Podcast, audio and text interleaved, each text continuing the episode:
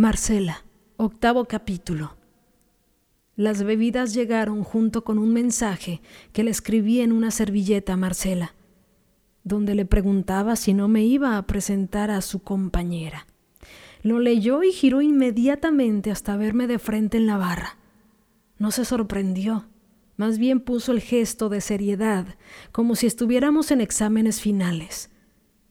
Algo le dijo a su acompañante y se levantó en cada paso que daba para acercarse, empecé a arrepentirme de esta locura, de seguirla.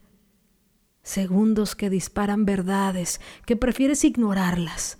Señal de que empiezas a quedarte sin dignidad. Emma, gracias por las bebidas. ¿Ahora estás espiándome? Su voz en control, como siempre, y la mía nerviosa. Qué casualidad te iba a preguntar exactamente lo mismo. Después vino su risa a medias y su mirada tan fija en mí que podría cubrir con su luz toda mi rabia. Sé que piensas que soy lo peor. Quizás lo soy. Sé que te ilusioné, te acerqué a mi vida más de lo que debí y después sin más te dejé sola con todo. La aventura que viví contigo honestamente fue hermosa. Lo que no es sano es que sufras más por eso. He pensado en ti estos días, aunque no lo creas.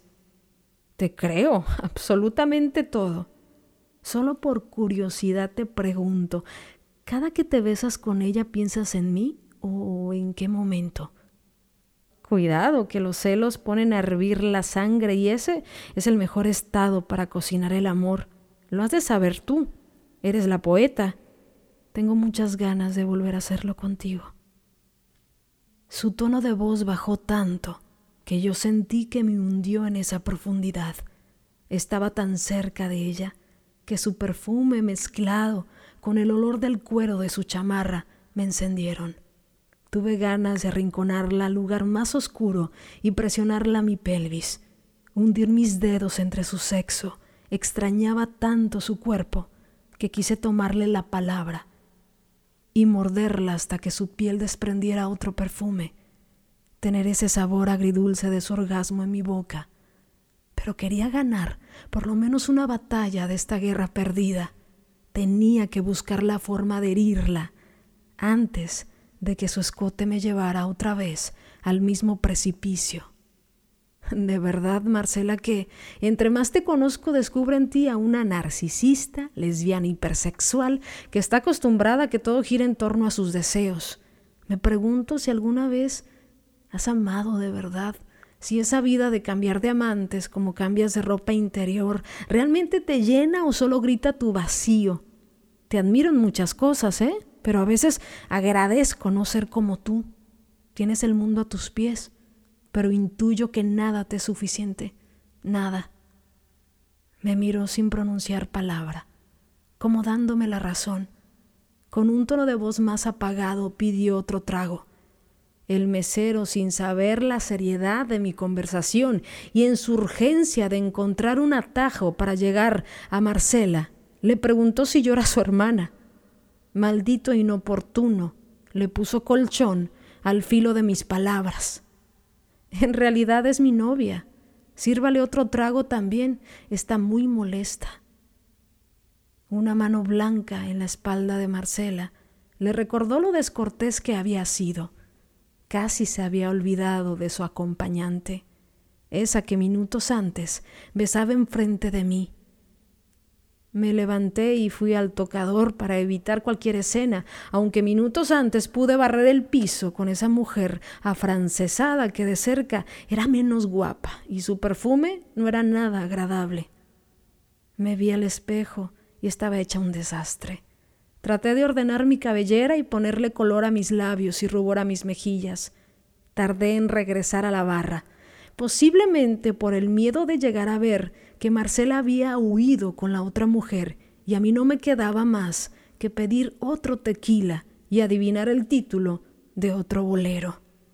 Conociéndola, era muy probable que la invitara a quedarse y quizás convencerme a mí de armar esos tríos que tanto le gustaban.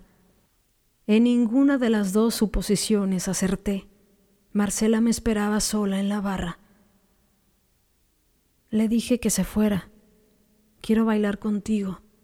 Quiero ser la primer mujer con la que bailes amorosamente en público, para que descubras cómo la mirada de la gente primero quema y después desaparece. Los quemamos nosotras. ¿Bailar? ¿Dónde?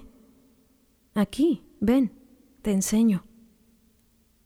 De la mano me llevó a una esquina de ese viejo bar exactamente donde colgaba un parlante que reproducía un bolero. Soy lo prohibido. Sentí la mirada de la gente. En efecto me quemaban. Ellos o sus prejuicios, no lo sé.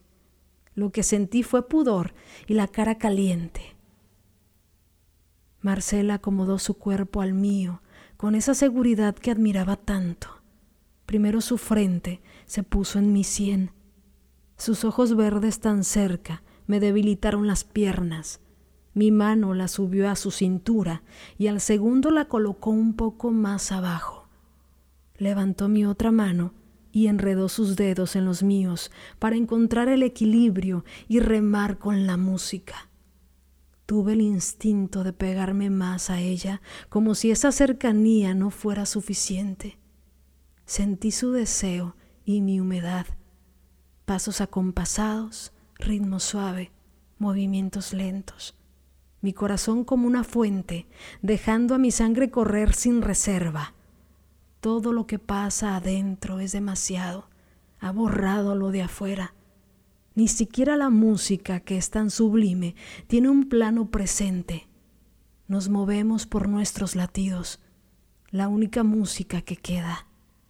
De pronto el beso de Marcela, deslizándose como tobogán por mi cuello, mi piel erizada y débil, perfecta para que entrara su voz como una estocada certera.